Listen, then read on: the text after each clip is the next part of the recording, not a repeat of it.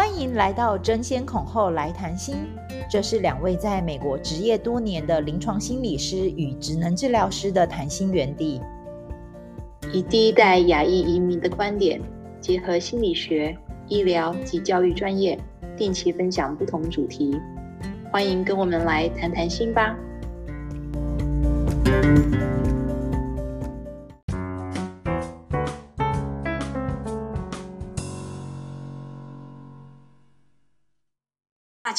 知道，新手爸妈其实，嗯，虽然很多资讯他们都可以上网找得到，或者可以问朋友，但是其实，在育儿过程中，其实还有很多的疑问。那，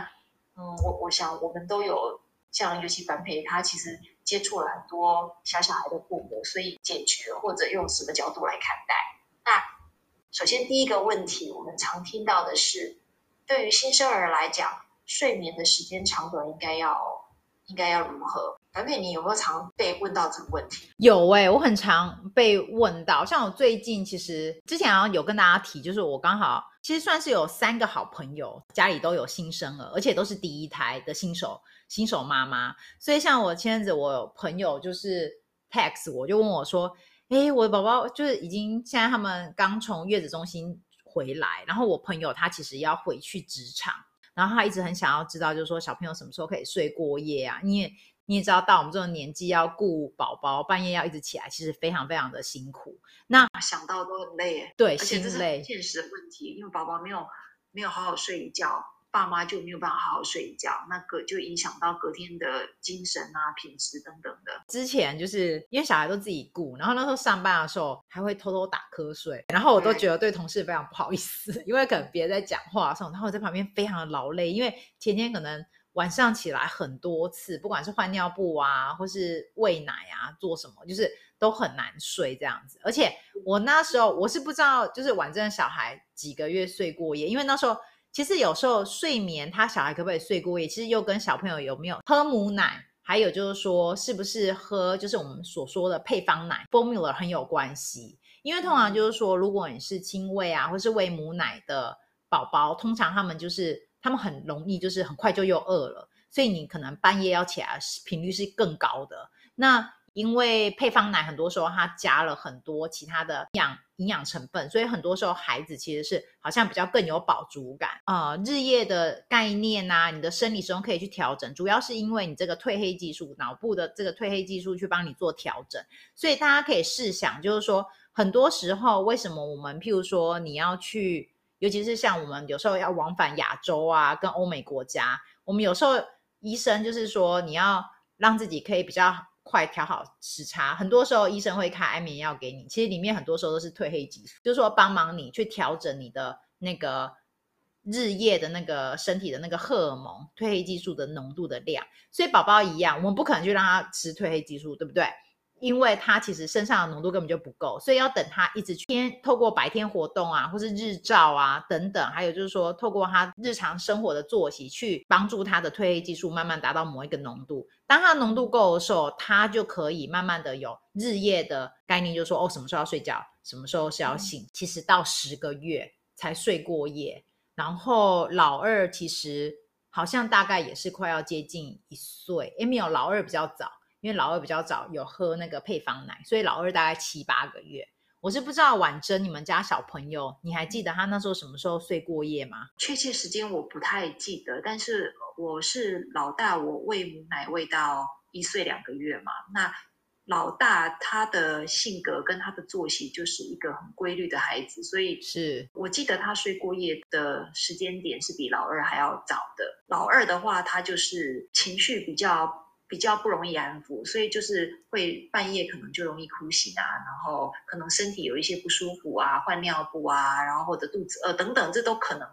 发生的状况。所以老二他睡过夜比较慢，那是就是就是我觉得其实两个孩子虽然就是我们同样的方式来养育他们，其实什么时候睡过夜？对，是。樊培，我是好奇说，如果大家问你这个问题，那有没有一个？基准，比如说，大概一般来讲，婴儿差不多什么时候他们是可以睡过夜，而且是总时数大概可以睡多少？比如说，有些父母可能会不知道说，哎，这样小孩睡这样够不够？太多太少，还是是一般在一般的这个 range 里面？大家如果去看一下美国儿科协会啊，或是说一些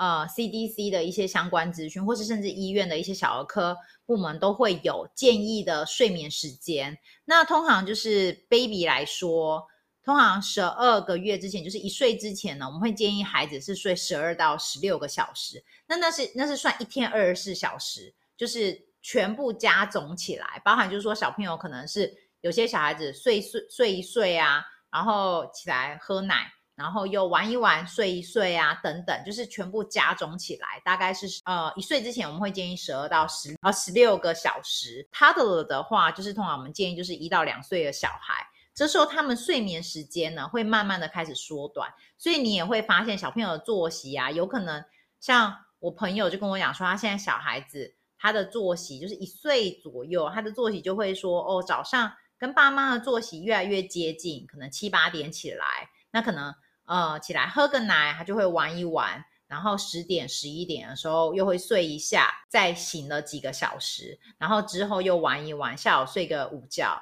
然后就傍晚了醒来就跟家人吃个晚餐，然后再喝个奶玩一下。所以这个年纪呢，一岁到两岁，大概我们会其他孩子大概是十一个小时到十四个小时左右，以一天二十四小时来说。但随着年纪越大，尤其是有些小孩会去上学，会去 daycare，所以他们的睡眠时间，三岁到五岁左右的孩子呢，我们会期待他们又睡眠又再少一点点，但是通常也会建议大概是十到十三个小时。左右，那为什么会有这些建议的睡眠时间呢？因为主要是孩子他们成长，很多时候我们知道人体在修复都是你在睡觉的时候，所以我们古代有一个谚语嘛，就是什么“几眉短几寸”，就是你要去睡觉，其实你的身体才是在修复啊，各个器官在做重组的这个动作，所以小朋友其实睡眠来说对他们其实是很重要的哦。那当然就是随着他们年纪越来越大，那我们就不用说了，国小小孩。我们当然会建议他们有机会就是睡八到十个小时，这是一般我们的建议。但是每个孩子的个性又不一样，像刚才婉珍有讲，包含就是说我的孩子到底什么时候可以睡过夜，除了跟他天生的呃他脑部的褪黑激素的量有关系，还有就是说你的生活作息啊，他的生活作息也会有关系，还有他个天生的个性。譬如说有些孩子我也有发现，就是说比较多生理上的状况，譬如说。我有些孩子容易有肠绞痛，或是说容易吐奶呀、或是说他其实有其他的身身体上的状况啊，所以那些孩子其实对于睡过夜来说，对他们来说又是更具挑战的。好，那我们下一个常被问到的问题是，嗯，所以大家可能有听过 Tommy time，那中文可能是翻成抬头时间，或者是。要怎么翻？其实就是一个训练宝宝抬头，然后挺起上半身的一种运动。那英文叫 Tommy time。平常以前你在临床工作有在帮宝宝来训练他们 Tommy time 吗？那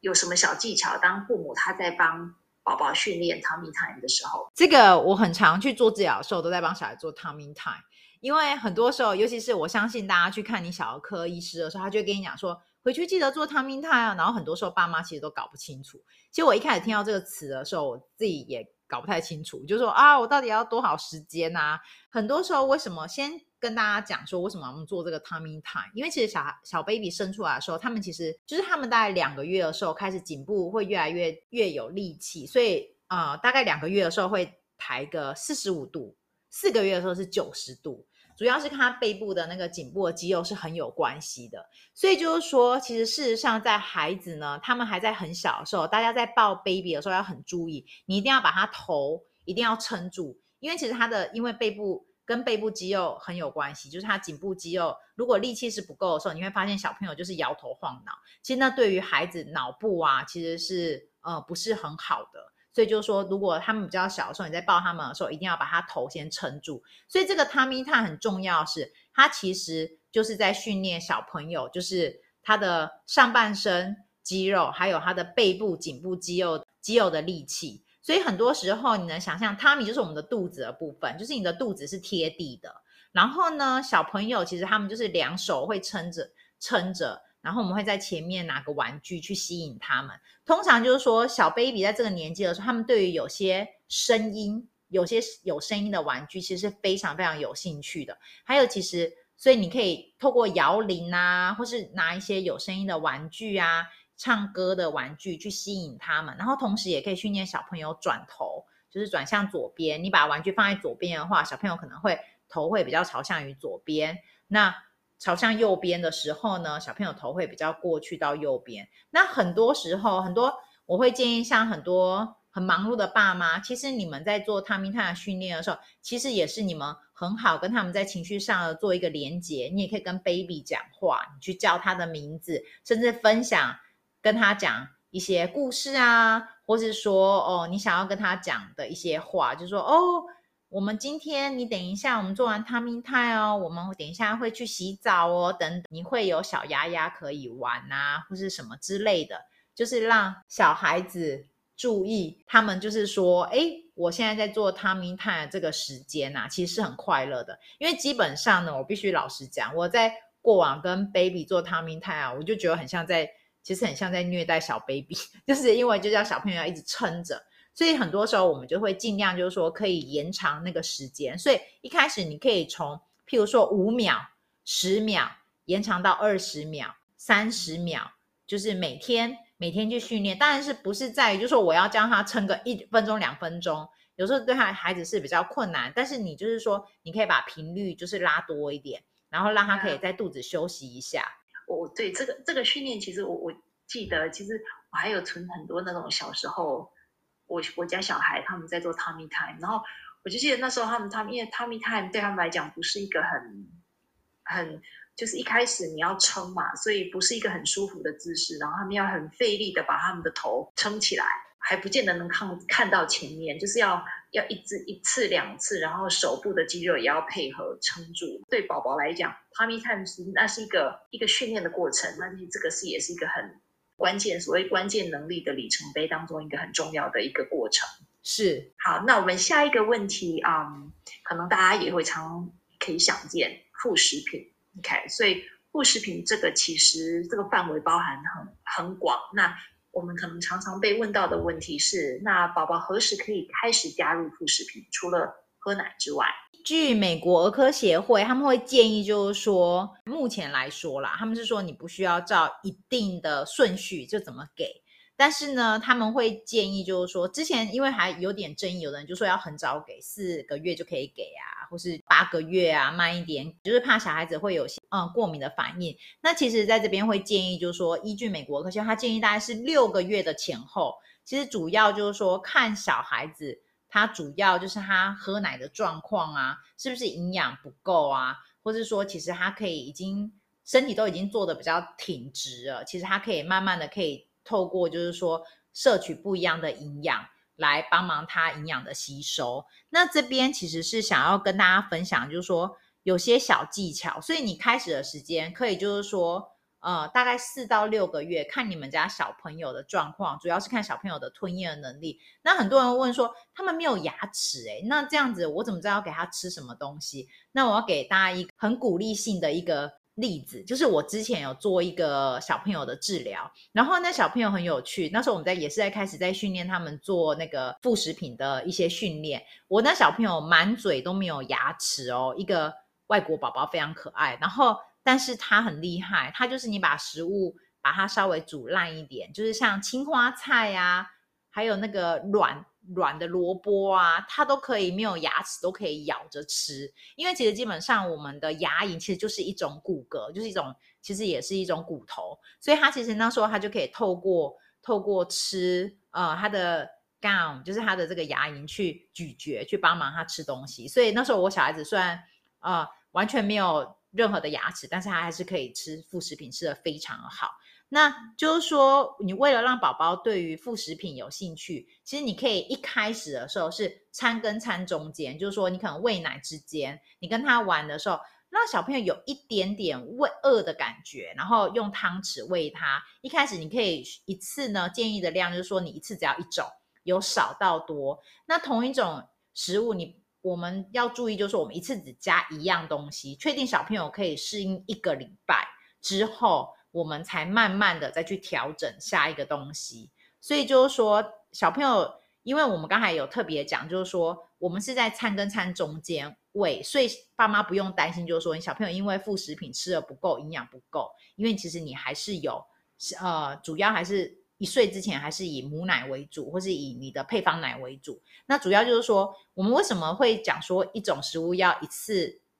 只是一种呢？主要是观察小朋友有没有过敏反应，就是说这一周如果说小孩身上没有红疹啊。或是说你发现说小朋友没有呕吐啊，或是说没有其他不舒服的感觉，我们才可以继续这个食物，我们就会列为它的安全食物。所以你这个就是说你可以重复再给他吃，然后可以再试下一个新食物这样。那一岁之前你可以挑一些比较不会引起过敏反应的食物，譬如说一些白米，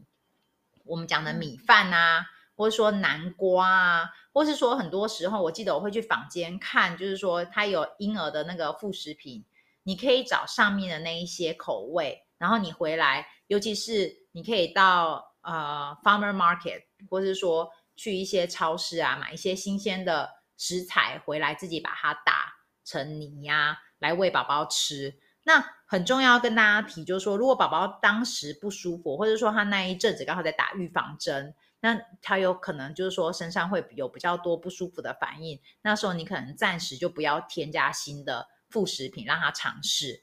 那到底我们喂食的方法还有工具需要哪些呢？你其实不需要买非常厉害的碗、锅碗瓢盆，你其实只要一只就是 baby 在吃用的那种汤匙，而且是软的软的汤匙，然后不是铁的哦，就是软比较软的，有点半塑胶那种汤匙，一个碗就可以了。然后我们通常喂食会建议你是用汤匙去喂食，千万不要把副食品放到奶瓶让小朋友去吸，因为其实我们在喂食的这个过程当中，其实也在训练小朋友嘴部的肌肉骨骼的发展。然后你同时小朋友在七个月之后啊，他们其实开始长牙齿，其实牙齿就是常常你会发现他流口水流的越来越多，然后牙齿都会痒，所以这时候你可以买一些像是磨牙饼、白色那种米饼啊。或是说，你可以有吐司条，就把小吐司切成比较小条，让小朋友练习，就是手部的动作，同时也可以让他练习，就是说哦，食物就口，吃东西有这种感觉。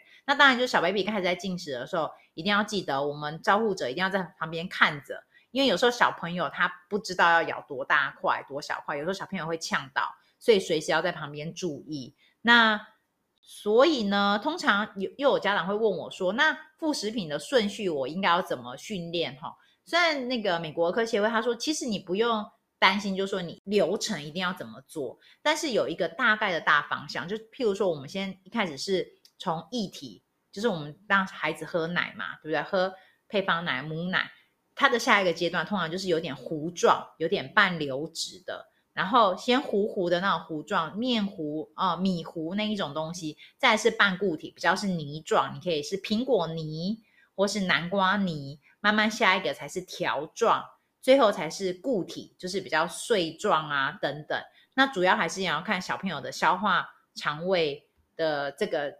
状况是怎么样。所以就是说，你发现慢慢的小朋友，譬如说可以先从米糊慢慢变水果泥呀、南瓜泥。再慢慢，你可以变成肉泥，它慢慢可以适应的时候，你可以再慢慢给它其他比较固体的食物。另外一个就是说，我们不建议，就是说你给小朋友吃副食品的时候，要在里面加调味料。有时候我知道有些爸爸妈妈会担心，就是说那个食物没有味道，不好吃啊。你要想象，就是说小孩子其实他们舌头上面有很多味蕾，有酸甜苦辣各个辨别味道的味蕾。那很多时候呢，小孩子其实一开始在学习，所以让他吃原味的食物啊，不要加任何调味料，其实对他们来说就是最好的训练。所以大家是可以记得，你可以不需要加任何的调味料。那我有发现我的有小朋友，他们因为加调味料，他们是对于一些化学的添加的调味料其实是过敏的，反而会增加这个风险。那再来就是说，以食物的选择啊，我们就是通常会从谷类，就是说你可以找米呀、啊。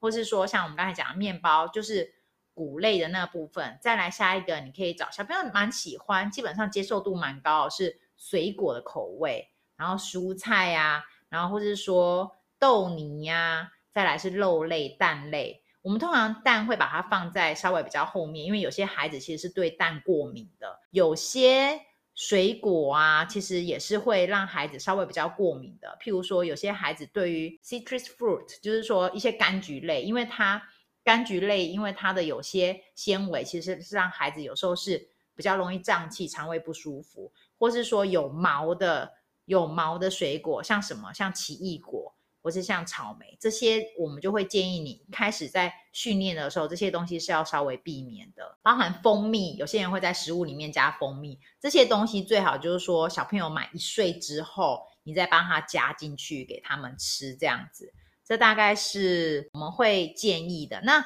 第六个其实就是跟心理小朋友心理发展很有关系，就是说我们主要在训练的过程当中啊，千万不要强迫喂食。如果你发现小孩子其实他没有还不习惯这个副食品，还没有很想要吃的食物，大家可以就是说，目前暂时不要试，之后再拿回来。然后还有一个说法就是说，其实很多时候啊，你的食物的呃训练，因为对他们来说这是一个完全全新的东西，所以有时候他们现在现阶段不接受这个食物，不代表他就不喜欢这个食物。你有可能过了几周之后再回来。再重新介绍这个食物给小孩吃，有时候小孩因为他长大了，或是接受的食物种类更多了，他的接受度可以更高。主要呢，就是说让大家有个概念，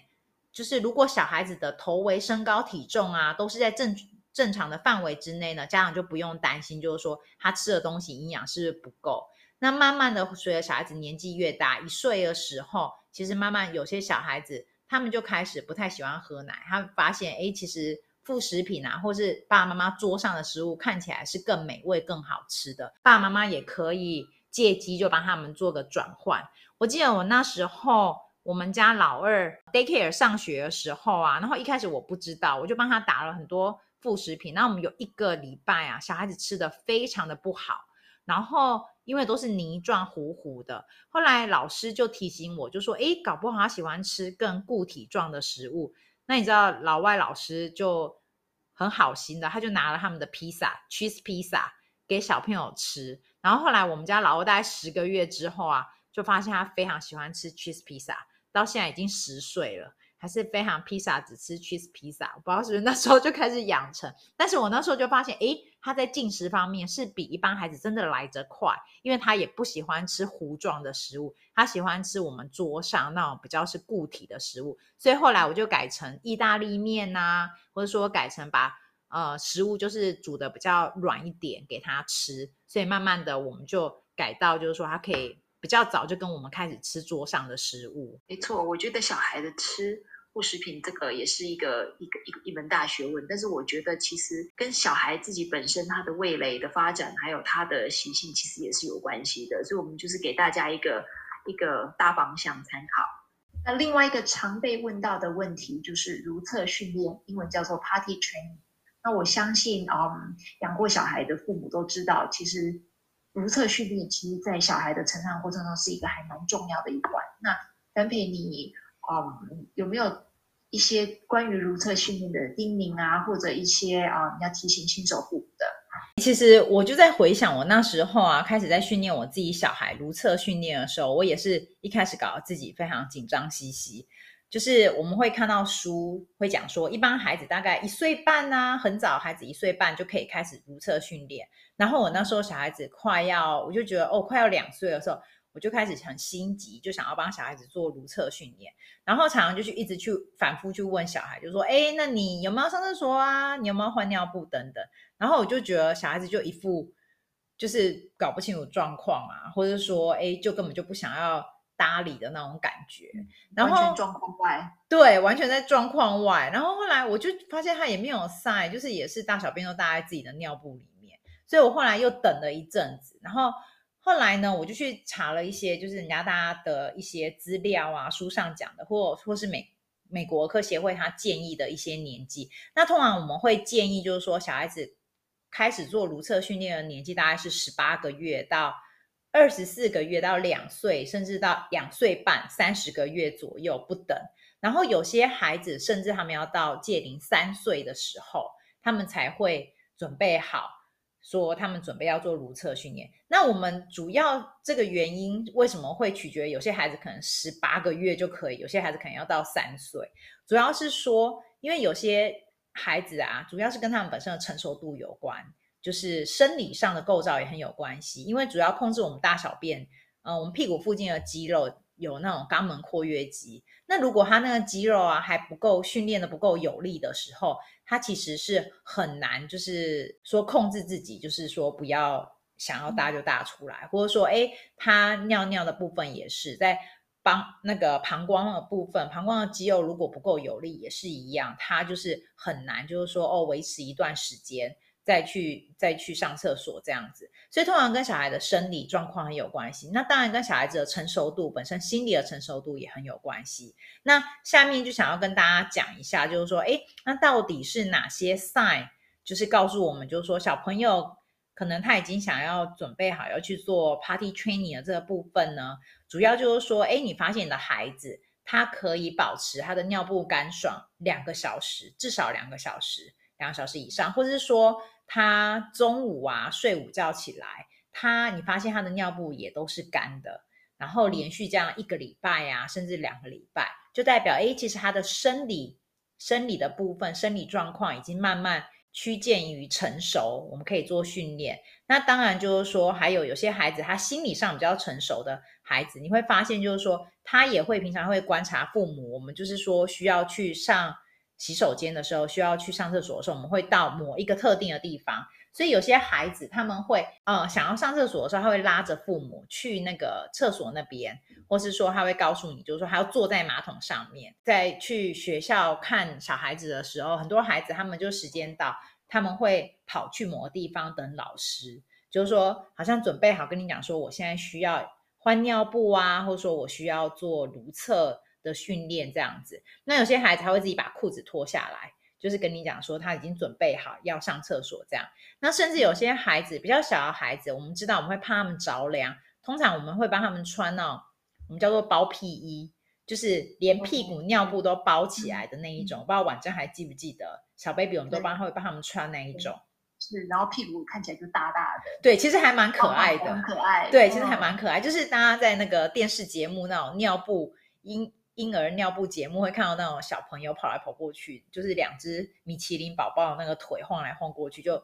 还蛮可爱的。比较开始比较成熟的小孩啊，就是他准备好要做如厕训练的孩子，他们会开始想要穿大孩子，我们就是讲说，像他看到其他小朋友 big girl 或 big boy 他们穿的那种。就是不是包屁衣的那种衣服，他们会对那种衣服比较有兴趣。那也是告诉你准备，他已经准备好，不想要穿尿布了。这样的这些反应啊，其实都是告诉我们说小朋友都准备好。那也有小孩子我们会发现，就是说他们非常的敏感，只要尿布湿了，他就觉得不舒服，他会开始哭啊，或者你会觉得他就是很 fussy，就是很不舒服，然后告诉你就是说他要换尿布。所以这也是都是。告诉我们，就是说小朋友他其实已经准备好。那我们通常通常也会看到，就是说小孩子他们会对于厕所就很有兴趣。我有听说啊，有的人会觉得说，因为现在不是尿布都做的吸水力超强，所以是可能有时候那个尿布因为吸水力太好，所以反而他们感受会湿的感觉，反而那个程度降低了。所以你有没有听过说要穿那种学习所谓的学习裤，让让 baby 他们屁股会更感觉有湿的感觉，然后如厕训练会更可能比较容易训练。你有听过这样子的说法吗？有，就是也是看小孩子。对，有些小孩子，我们就是有那种 transition 的那种尿布 diaper。我记得那时候就是说，它好像是呃，对材质不太一样，然后让小孩子去感受，然后又不会外露的那一种。啊，就像拉，像是穿内裤一样，是用拉上来的。对对。所以有时候他们建议就是说，哎，如果你发现你的小孩子就是他已经开始准备想要做如厕训练的时候，你可以把他的尿布换成刚才婉珍提的那种，就是就是 transition 的那个 diaper，他们可以换成那一种。那我知道我们现在就是讲求环保，也很多人是用布尿布，就是我们会用那种环保的啊，比较好的材质的那种尿布。对，那那一种其实小孩子的那个感受性也是不太一样的。所以其实主要是看孩子的状况，他们对于就是不同材质的东西的反应是怎么样。所以通常就是说，像婉珍讲，我们就会开始就是让他穿那种叫做 pull up，就是比较像小内裤的那一种尿布。那他们小孩子如果不喜欢的时候，或者说他湿掉他不要的时候，就可以把它直接脱掉。对，然后就慢慢练习，就说哦，我们就是像上厕所的时候，我们会去坐在坐在马桶上面，就把你的小裤裤脱掉。那通常也有家长会问我，就说那我需不需要买那种坊间会看到很多那种学习马桶，就是很可爱啊，然后或者你坐在上面会唱歌啊。然后就是训练小孩一段时间，然后再让他坐在成人的马桶。其实这个答案不是肯定的，完全是看小孩子。因为有些小孩子呢，他对于那种大人也是要看你们家里的马桶的呃大小的感觉。因为有些孩子觉得看到那个马桶像无底深渊，尤尤其是他如果他的天生的身形个头比较小，他其实坐在上面是很没有安全感。所以就是说，你可以，如果是这样子的话，你可以去买那种学习的小马桶，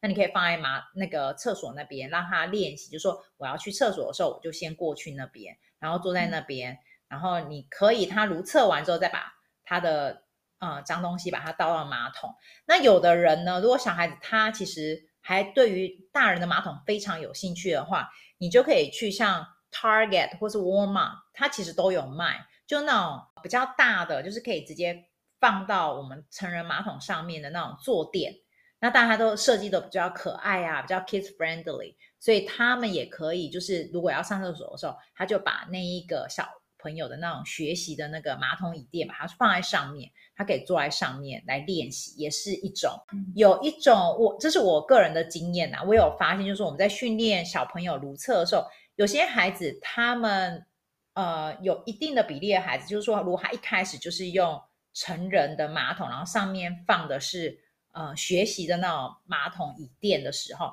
我们发现他通常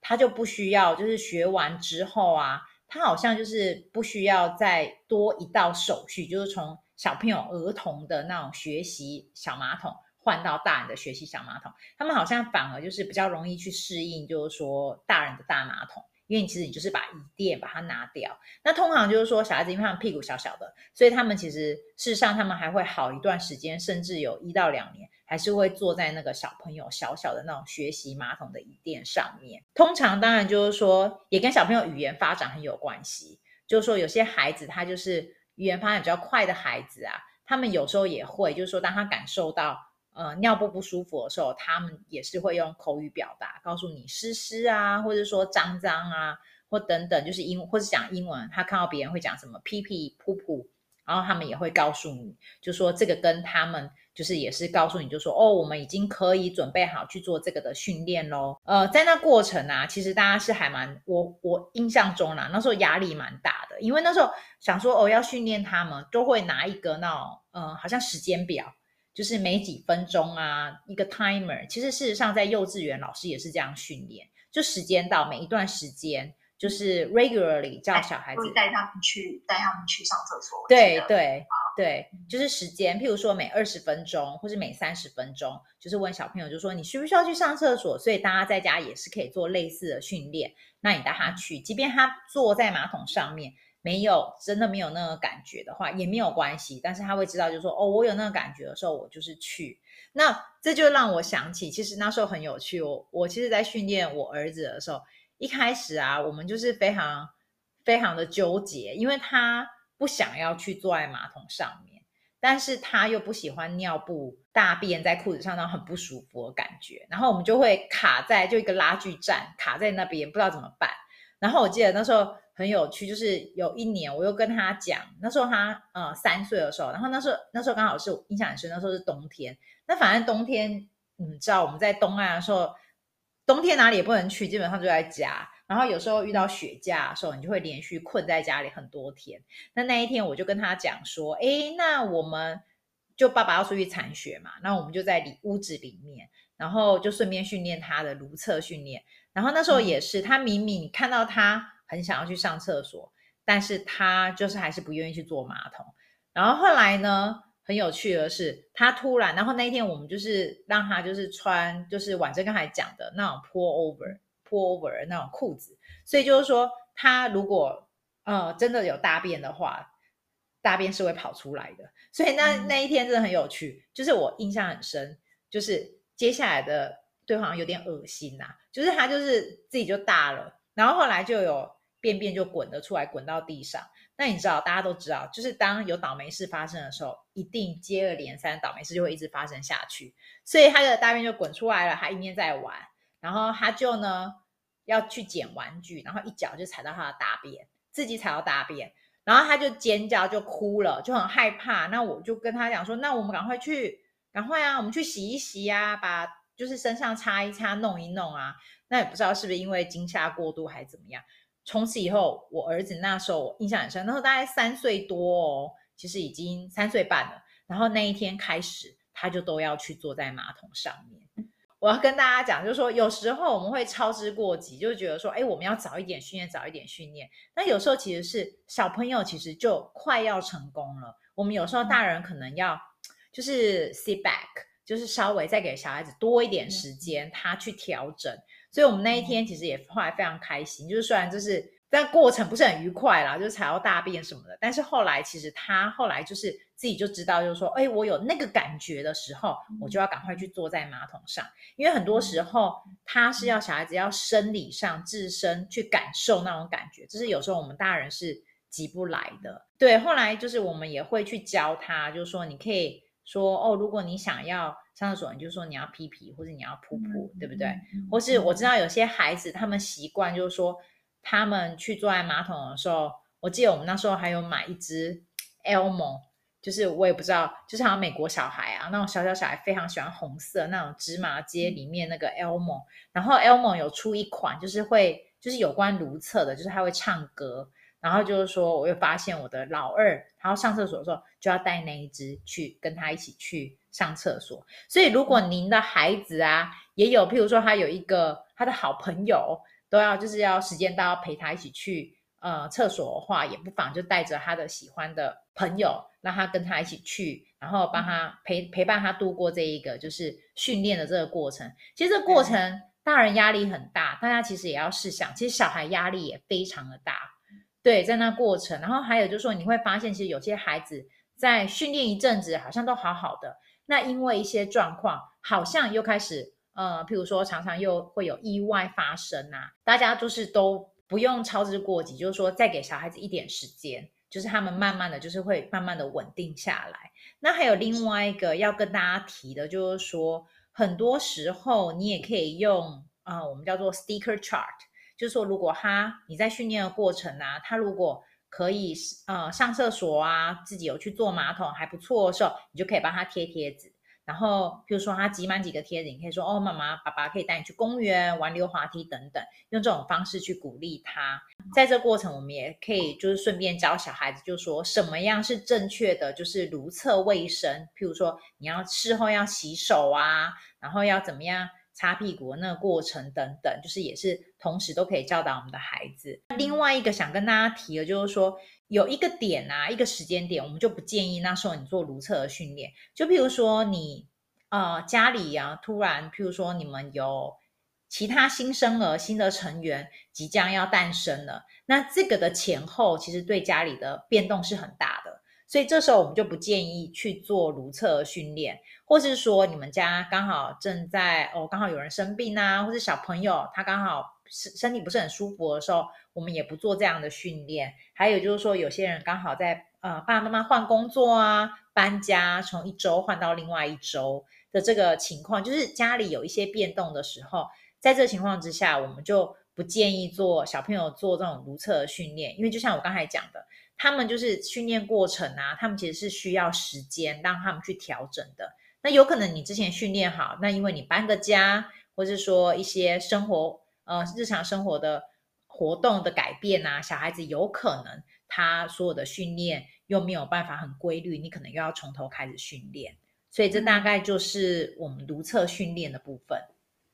对，你讲到说他们就是变动，经历变动，其实对于小孩来讲，其实那也是一个。一个很多时候是比较没有安全感，你说像搬家或者家里有有有新生儿，或者是有成员的改变等等的。那其实啊，如厕训练刚刚环培一再强调是，其实是需要有规律性跟一致性的。所以当你有可以预见接下来的一段时间，那些一致性会被打断，没有办法很长长时间的保持这样一致性一致性的如厕训练的时候，其实有时候就是要提醒自己，哎，可能那一段时间小孩可能会有退化性的行为，未必如厕训练会有像之前一样很一致的继续训练下去，所以等于是可以给小孩一点多一点时间，也给大人多一点时间。那下一个问题，我们啊、也常常被问到的是，就是而且现在应该很夯的。应该就是三 C 电子产品应该要用多少？那我相信这个其实这一一直以来都是一个一个常被讨论的一个话题嘛。那尤其是现在因为新冠肺炎啊，在在家时间变多了，上网时间变多了，网课时间也变多了。那到底应该要怎么去拿捏？那樊培，你有没有什么什么看法要跟大家分享？是这个呃，我现在下面要讲的啊。不是我自己的看法，而是就是说，美国儿科协会，还有就是说，我们的那个 WHO World Health Organization，他们所给的给大家的一个建议。那这边他们就是说，因为我们知道，就是说，其实大家试想，我们小时候啊，至少我啦，我小时候，我好像一直到好像届龄快要大学的时候啦，然后那时候才有手机的出现。所以其实我们讲实在，我们小时候其实并没有 iPad 或 iPhone 这种东西。是，对。所以其实我们如果想，就是说第一代的 iPhone 啊，我记得一开始好像有什么 iPad 那种东西，其实大概是二零零七年，其实是呃十几年前才出现。那慢慢大家会发现，就是说越来越多那种 streaming 的 services，像 Netflix 或是我们知道 Disney Channel 啊，什么什么，有很多这些东西，就是说的出现。那当然，我们知道，就是说，其实对于小孩子来说，他们坐在电视前面看电视，其实是非常方便。爸妈可以刚好可以利用这个闲暇去做很多事。对，那在这边想跟大家讲啊，就是说，其实事实上，美国儿科协会 （American Academy of Pediatrics） 他们事实上在呃近几年，他们有提到一个，就是说，基本上他们建议就是说，小孩子十八个月到二十四个月之前。他们不建议就是提供任何的 screen time，他就说，除非我们知道，因为新冠肺炎啊，很多时候我们没有办法探视我们远方的家人，所以呃，他这边是有说，除了就是说，譬如说你有 video chatting 跟你的爷爷奶奶呀、啊，对不对？或是一些叔叔阿姨呀、啊，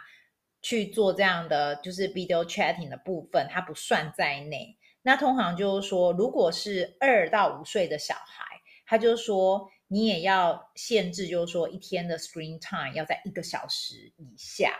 就是因为他们也发现，就是说从很多呃神经科学的研究也有发现，就是说事实上小孩子他们其实在比较小的年纪，他们学习啊，或或是吸收外界的环境的一些呃知识啊，或是任何任何的脑部的学习，都是透过与人的互动，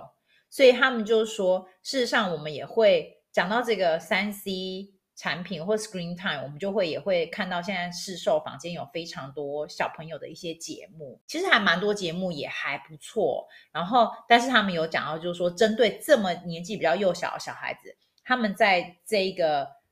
Critical Time 啊这个年纪，他们是完全是建议，就是说爸爸妈妈或是亲人，他的 Caregiver 还是要花比较多时间跟他做实际上的互动，甚至带他们去做一些。Physical activity 比较动态啊，跟他们去讲话啊，去跟环境去做一个连接，做一个互动，这样子，这是他们通常建议的。嗯，如果大家还记得我们在上一集有提到孩子们、宝贝们的五大关键能力，其实你说肢体发展、语言、认知、行为啊，还有他们的社交、情绪等等的，其实这些是。某方面来讲，从 3C 产品其实是学不到的，因为大部分来讲，其实他们都是透过跟实体的人际互动当中学到的这些关键能力。那我相信现在父母可能可能很多看到坊间很多 3C 产品都会标榜，可能标榜说啊，这是有助于脑力发展，或者是智力发展，或者学习等等的。但是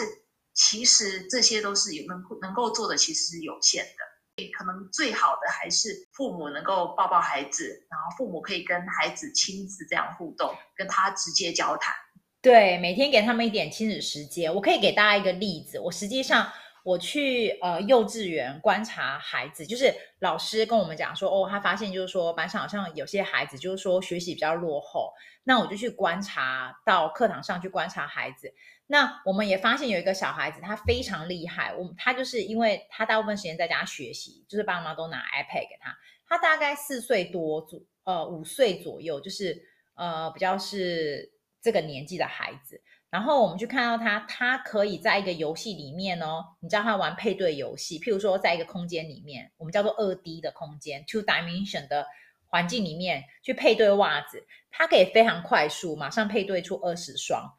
所以后来呢，我就跟老师建议，那我们现在来做一个实验。我就拿了一些东西，在实际在一个教室里面，我让这个孩子去看那个空间，去做配对、比对，一模一样、类似的活动。但是我必须诚实告诉大家，那个小孩呢，从头到尾都站在原地，因为他不知道怎么处理。为什么呢？这边要跟大家解释，因为当你玩 iPad，它是二 D，就是我们讲是 two dimension。可是，其实我们实际上日常生活，我们要把一个能力概括到环境当中，其实是有很多要素的。那包含就是说，我们实际的环境是 three dimension，就是它是更立体的。还有就是说，你还要可以有能力，就是说去区别什么样是我要的东西，什么样是我不需要的东西，我要把它过滤掉。所以，它的包含他的眼睛要去看，他的脑袋瓜要去思考。所以，我们也发现就是说。其实很多时候，虽然说电子产品有帮忙，但是对于某些孩子，他呃反而是限制了孩子学习学习的一些能力。所以后来我们就是我在那一个会谈之后啊，事后我们就也建议家长跟老师，就是说，哎，其实要让孩子与其他去做 iPad 上面的配对。不如你就每天花个时间，譬如说五分钟，就让他去做实际生活上面的配对。你可以配对玩具，对不对？配对一样颜色的积木，配对不一样大小的东西，都是也是一样做相同的训练，反而孩子更可以学习到这个实际的生活经验。很同意哦。嗯，好，我们接下来嗯，再跟大家分享另外一个 Q&A，我们常常被问到的就是。关于现在的父母，因为工作都很忙碌，那应该如何去平衡所谓的亲子时间？那其实凡梅跟我，我们两个都是职业父母嘛，所以我们其实以我们本身的经验，其实这个一直是我们一直在过去这十几年一直在平衡的一个问题。那可能或许这个部分，我们可以用我们的自身经验来跟大家 share。跟大家分享一下，一般来讲，我们会怎么建议工作很忙碌的父母，怎么样能够提供给小孩 quality time？这边想跟大家分享，对，大家一定会讲到，就是说啊，我其实下班之后很累啊，其实很多时候没有那么多时间可以陪孩子。我在这边也不是说哦，大家一定要下班的时候全心全意把你的时间都奉献给孩子。事实上，我们要找到我们生活的平衡点，因为毕竟小孩子也不是我们人生所有的全部。我们也有自己的生活要顾，所以其实我都很强调，就是说，呃，跟家长讲说，你要顾你的孩子之前，你一定要先把自己顾好，自己的身心灵一定要先顾好。反而我们要做的是什么？我们要去调整自己对于一些事情的期待。有些东西你可能平常你自己一个人的时候，你会要求我要做到九十分，做到一百分。但是当有孩子的时候，或者说中间有其他非常多。突如其来的事件会发生，譬如说孩子可能吃个饭好好的，突然他东西就翻倒了，你就要去擦地板，或是说小朋友又把什么东西弄脏了，你的环境可能就没有办法维持的像你原来想要的那个标准。所以在这边想要跟大家讲，就是跟父母讲，就是第一个你要先照顾好自己的身心灵，再另外一个你要调整自己的期待，然后大家要记得，就是说对于零到三岁的小孩子，他们就像是一个生活科学家。他们会到处去做各式各样的实验，把水打翻。最常有一个大家试想，或是你可以在你的孩子身上看到，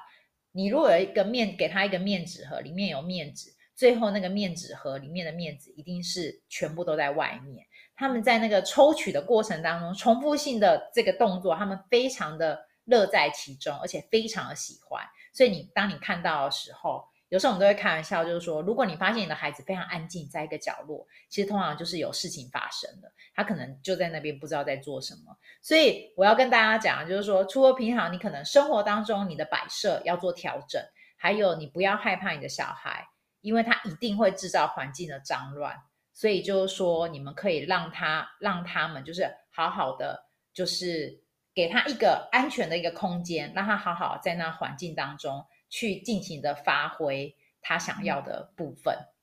嗯，对，所以对于比较完追求完美主义的父母，或者很爱干净的父母，其实有时候可能会很受不了这一点，会觉得说，有了小孩之后，我的。我生活的品质啊，我生活的标准好像都要降低了。那我们如果换个角度来思考是，是其实我们是在学习怎么样跟一种很跟我们很不一样的思维的的小人来共存。那刚刚凡美建议的，其实你或许可以让孩子在一块空间里面，让他尽情挥去挥洒。那那一块空间可以是由你来界定的这个空间，或者是你们一起讨论出来的这一块空间，可以让他可以。在那里玩乐，没有不没有没有受限制，但是大方向其实是由你这个当父母的人来决定，那哪一块是让他们可以来发挥的，哪一块是由你来做主的。这样子，有时候我们在讲到说，父母有时候自己也想要有一个掌控权，那很很多时候其实父母那种失控的情绪反而会影响到限制孩子很多行为，所以很多时候其实，在限制孩子之前，其实先想想自己。自己的情绪是不是哪里失控了？有没有觉得什么地方是你没有办法考错的，没有办法控制的？然后重新找回那个平衡点。